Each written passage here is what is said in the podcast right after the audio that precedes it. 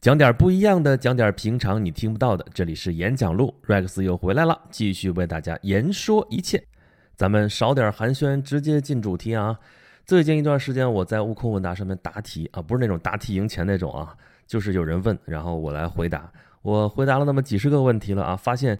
反响最强烈的是这么一道题，说教育部公布了高中语文新课标，大幅增加了古诗文的背诵篇目，从十四篇增加到了七十二篇啊！你怎么看？我怎么看呢？这数字太吓人了啊！因为一下子从十四篇到七十二，这个差距还是挺大的。我怎么看呢？我第一句话就说好，非常好，大快人心事啊！然后发出来之后，底下就对人说我啊，这得亏是你不学了是吧？感情是站着说话不腰疼是吧？啊，我先声明啊，我现在录音呢，我可坐着呢。然后咱们就好好掰扯掰扯这个事儿。首先啊，这个数字确实吓人，从十四到七十二，哇，那都扩大了多少倍？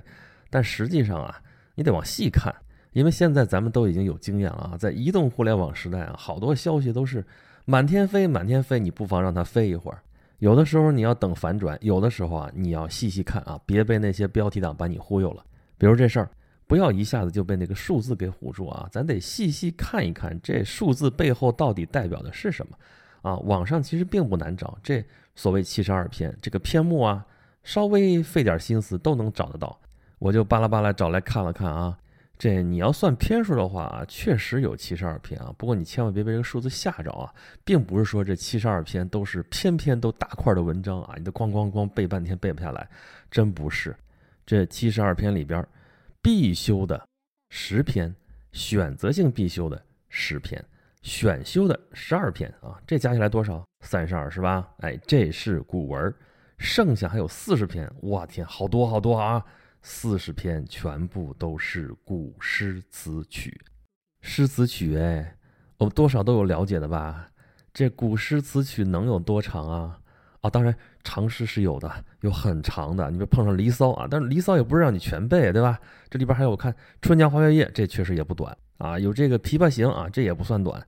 有李白的《蜀道难》《将进酒》《梦游天姥吟留别》啊，这几首确实有点长。但除此之外，你看还有多少长的，对吧？这杜甫的都是你看《蜀相》啊、《登高》啊，能有多长，对不对？那词和曲就更不用提了，都带着词牌、带着曲牌的，这长度都是固定的，你能长到哪里去？而且这诗词曲啊，它都是有韵律的，读起来朗朗上口啊，在古代就是可以直接唱的。这有韵律啊，就比没有韵律啊，这好记诵的多啊。所以你看，七十二篇里边四十篇啊，一多半都是诗词曲，这其实难度并没有想象那么高。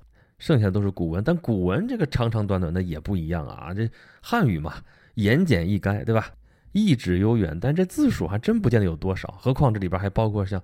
这《论语》，《论语》都是语录嘛，对吧？一条一条的就那么几条，也就是几条微博的长度嘛，这有什么难背的？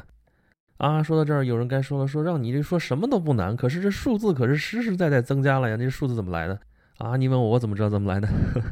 啊，其实是这样的啊，七十二篇当中啊，有一大部分都是原来就有，但是没要求你背，现在呢提高点要求，推荐你背了。真正新增加的篇目并不多，而且扩展出来的这些篇目啊。还真是填补了以前的空白。你比如说，这回的最亮点、最有特色的就是增加了文论的部分。哎，这个还真是之前没有过的。再就是增加了老子、史记里边的文章啊，这文章其实我们也没少看，但是这回就增加进去让你背那么几篇啊。这回原来有《论语》、有《孟子》、有《庄子》，对吧？哎，这回老子、庄子都有了啊，就差孙子了啊，老庄孙子。孙子这教科书里没有，我这儿有啊。Rex 朗诵的《孙子兵法》就在演讲录公众号啊里边，点进去就有。咱这是趁势安利一波啊。行了，这已经给大家介绍了所谓的七十二篇这个篇目大概都有些什么内容啊。那有人说了，说甭管你怎么说吧，甭管你说有多容易吧，你再说的天花乱坠啊，这明明白白的是增加了课业负担，这你总没意见吧？啊，原来背十四篇，现在背七十二篇，这数字就你就是增加了，你再怎么说它也是增加了，对不对？啊，那你要真从数字上说的话，我就问你了，这是高中三年需要背诵的篇目，那三年的时间背这七十二篇，你觉得多还是少？我觉得不能算多吧，当然肯定是比不背要多得多。可是咱们刚才已经算过了啊，这七十二篇长长短短这么一算，一平均一篇能有几百字呢？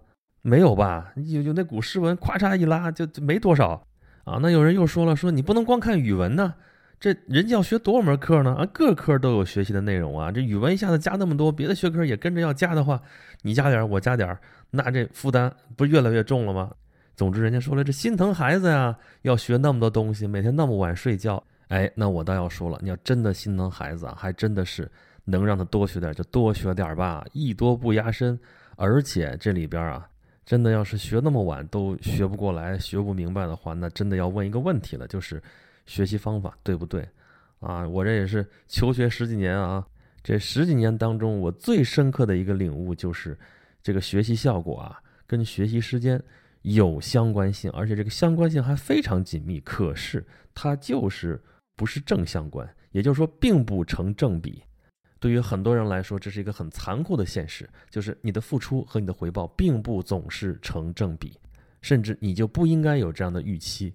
咱就单从学习这一件事上来说啊，我身边当年就有这样的例子。我的同学啊，你每天看到他就是在那儿学习啊，趴那儿就是做题啊，就是学习啊，头发都白了，真的头发白了，少白头啊。少白头有营养的因素，也有休息的因素，也有好多原因，但是你肯定跟他努力学习有关系。啊，但是学习成绩就是上不去，这上不去吧，老师都没法说他啊。你说你又不爱学习，天天不学习，吊儿郎当的，那那老师有的说你，对吧？但是你说你努力了，结果你就是学不会，你怎么办呢？给他补课吧，啊，讲又讲不明白，你说你怎么办？啊，对他来说就只有更加努力，啊，那其实就是不得法，方法不对，你再努力，这就是南辕北辙。你对这样的学习方法来说，你增加一份学习任务，可不就是增加一份负担吗？那回过头来还是说咱们这古诗文背诵，这背诵有背诵的办法，看你怎么背了啊。学习有学习的方法，这古诗文刚说四十多首都是诗词曲，诗词曲它有韵律有辙呀，对吧？合辙押韵啊。那你按照这个音韵，按这个规律来背的话，其实并不难。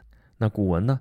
古文呢？这个抑扬顿挫，这知乎之些也不是乱来的呀，它也有它的这个规律啊。你照着规律来背的话，其实也没有想象当中那么难，行吧？行吧。我前面说了那么多啊，都是说啊，你只要注意学习的方式方法，这篇目虽然增加了，但是并不会增加你太多的负担。但是人家也有人说了啊，而且这个观点还是非常集中，有很多人特别义愤填膺地问出这样的话，就是学那么多古文有什么用？有什么用？这样的观点一出来，很多人表示赞同，因为大家实实在在的感受就是，我们上学的时候学了那么多知识，那么多的所谓学问。但是后来生产、生活、工作过程当中，哪些能真正用得上呢？啊，有多少人这小学、初中、高中、大学这一路上下来，啊，高等数学这微积分什么全学过了，最后回过头来也不过就记个账啊，有个加减乘除四则运算就够了。啊，说这古文，这知乎职业也学了一大堆，但是。真正工作的时候，天天也就写个报告。这报告嘛，有个模板，有个框架，我只要往里边填数据就行了。我需要啥谋篇布局？我需要啥这个开宗明义啊？我需要啥这这这些技巧什么全用不到，有什么用呢？但是这观点还用不着我反驳啊，底下一堆人就替我反驳了，说学古文呢，传承传统文化，知道吗？啊，我们中国现在正在崛起啊！我们背后是悠悠五千年的文明文化啊！我们不去爱它，谁去爱它？我们就要弘扬我们的传统文化，对不对？啊，你学了点这个古文，学了点传统文化之后，你自然是怎么说来着？腹有诗书气自华，那是一种特别从容、特别优雅的一种生活方式啊，一种精神状态，它能让你这个人显得厚重啊，显得不是那么的肤浅。OK，没问题。但人家还要接着问。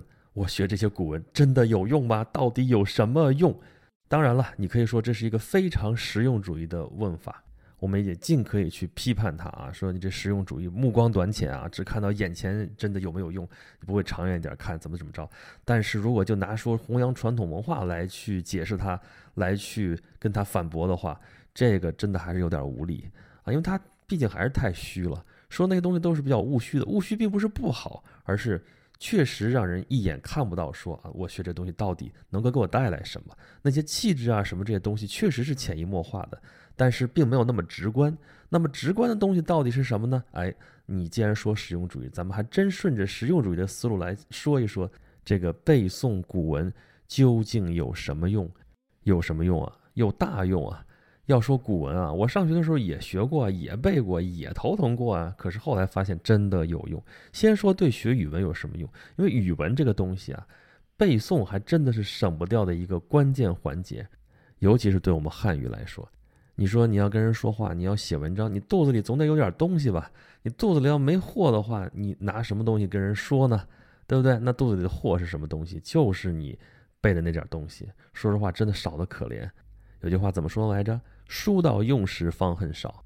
读的书少了，你见识少；背的书少了，你照样会吃亏的。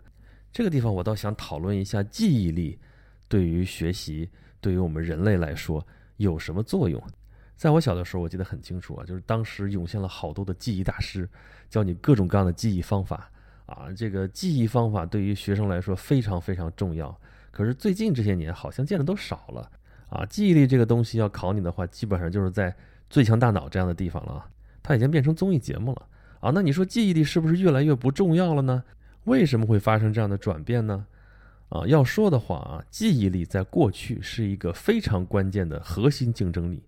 就是在古代，因为是长期处在信息匮乏的时代，那你在竞争当中要获得优势的话，记忆力是个非常重要的指标啊。因为你记忆力强的话，你就能记住更多的信息，那么你就有信息的优势，从而也就有了竞争的优势。这种情况一直持续到大概二三十年前，也就是信息时代开启的时候。信息时代是什么意思？就是信息革命。你既然用到“革命”这个词儿，那就是它颠覆了以往的这样一个观念。信息不只是通信，不只是传递一个信号，它造成了巨大的变化。因为这个信息的一个要素发生变化之后，连带着很多因素全都变了。那么，在人类对知识的掌握这个领域里边，也是发生了颠覆性的一个变革，就是信息类的知识变得不那么重要了，连带着这个记忆力也就没那么重要了。为什么？因为我们想获取信息，非常容易的可以获取信息了，就是已经不是信息匮乏年代了，是信息爆炸的年代了。这个时候，你就很清楚的知道，信息是你永远吸收不尽的，很多都是信息垃圾，甚至，所以你对信息的选择反而更重要。那么你记忆那么多东西，反而没有那么重要啊。我们只要有搜索引擎，对吧？我们知道该去查什么东西，去搜就好了，用的时候再去查也来得及。但关键的问题在这里了。你知道该查什么东西，这个就变成了真正的知识。人类发明了电脑，对于电脑这个人造物来说，人相对来说还算比较熟悉。熟悉到什么程度呢？反过来要想理解人脑的话，也可能需要拿电脑来做一下类比。啊，这个类比为了说明问题嘛，那我们来说明一下：如果把人脑比作一台电脑的话，原先。因为我们没有很方便的检索工具，所以我们要把所有需要的信息全记到大脑里边去。这个时候你并不分什么内存和外存，反正需要记忆的东西都在脑子里面。那个时候需要背的东西才真叫多。可是当后来我们获取信息的方式越来越方便的时候，有些信息我们用的时候去查一下就好了，就没有必要装在我们脑子里面，所以我们就可以把它放到外存里，啊，放到像硬盘、放到像云端这样的地方去。啊，但是大脑我们还有记忆力，我们并没有放弃记忆信息啊，因为有一些基础的信息你是需要去了解、需要去记住的，因为这是你进行信息处理的最基础、最基础的一些基本数据。你如果这些都不记住的话，那你什么都操作不了。这些东西就要放到内存里边去，这样你用的时候就可以随时调用啊。比方说最简单的乘法口诀。啊，乘法口诀，你说讲道理吗？不讲道理的，一得一，一二得二，这个这是什么规律啊？你就记住就好了。你记住了之后，你后边运算的时候就会很方便。前段时间不说吗？说啊，英国这个教科书啊，要用中国的教科书啊，这乘法口诀他们也要背。他们要背的话，也得一得一，一二得二这样的背。背英文是不行的。你知道我们汉语在算术方面占多大便宜吗？因为我们汉语这都是单音节字啊，这数字也是单音节字，一二三四五，干干脆脆，每个字都是一个音。但是英语就不是，对吧？One two three four 这是一个音节，对吧？但是它说出来也是拖泥带水的，对不对？你说 seven 两个音节啊，你运算的时候就没法像咱们这个 乘法口诀这样的这么算。所以像乘法口诀这样的，你就记住它，变成你的内存里边的最核心的记忆，然后熟记而流，最后变成肌肉记忆啊，这脑子都不用过啊，直接就张嘴就来，这才真正有用。再回到我们说这背诵古文了，这古文。要你背的这些篇目，真的就是最基本、最基本的一些内容。把这东西记下之后，你再去看别的古文，一目了然。你再去说话，张嘴就来，这叫什么？这叫语感啊！语感说出来好像挺虚的，但是呢，我们潜移默化当中就慢慢就掌握了。你想想，我们怎么学会的说话？有人给我们讲语法吗？有人让我们背单词吗？那我们还不是打小就会说了？反而是上了学之后啊，这一研究语法，好多时候这话就不会说了。作文写出来，很多人写出来都很烂。这语感听起来很玄妙，但是就是在这一篇一篇要你背的这些文章当中的啊，你变成了肌肉记忆之后，张嘴就来，你自然就觉出来哪句话说的对，哪句话说的不对了。你这时候甚至他跟你的学的语法都是相冲突的，但是你要更相信你的语感。因为语法实际上是从你的语言当中总结出来的，啊，反过来在指导这个语言的时候，有的时候它并不合适。我们中国人几千年就是这么学汉语的，啊，这个我们都知道上私塾啊，先这个背，打小背三百千，后来背这个四书五经，你先背，问什么意思，先甭着急问，你就给我背。啊，背的就熟极而流之后啊，多大的时候开始开蒙啊，对吧？启蒙老师要不这么重要呢，就开始给你讲了里边到底什么什么意思。但是你在知道这些意思之前，你就是在背，那背的篇目可不止这七十二篇啊，这个是一本一本书的就整个背下来了啊。那你说那是封建，那是落后，那不科学。我告诉你什么叫科学不科学啊？这个语文这么学还真的挺科学。我在前面节目里边已经说过了啊，这读书百遍，其义自现啊，这好读书不求甚解，说的也是这个意思。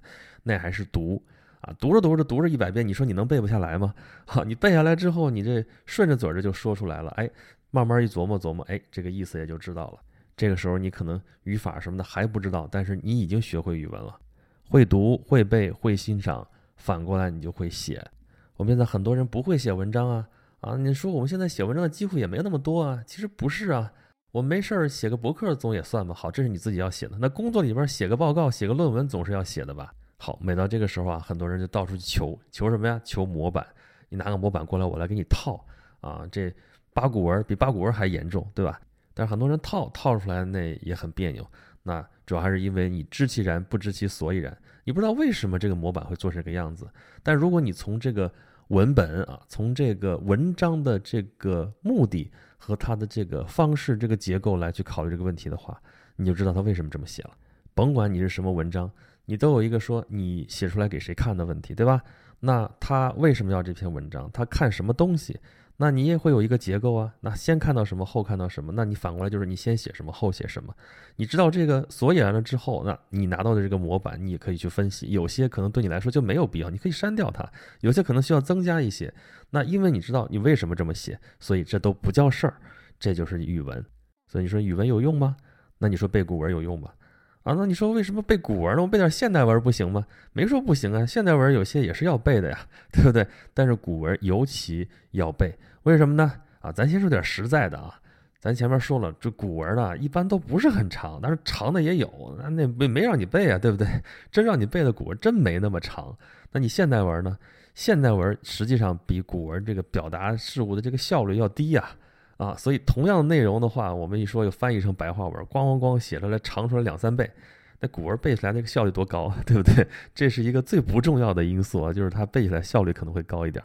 更核心、更重要的原因是这古文啊，这是我们的传统啊。我不我说了，我不说文化传承的问题啊，我就说咱们现代汉语其实背后还是古代汉语，我们是从古代汉语发展成现代汉语的。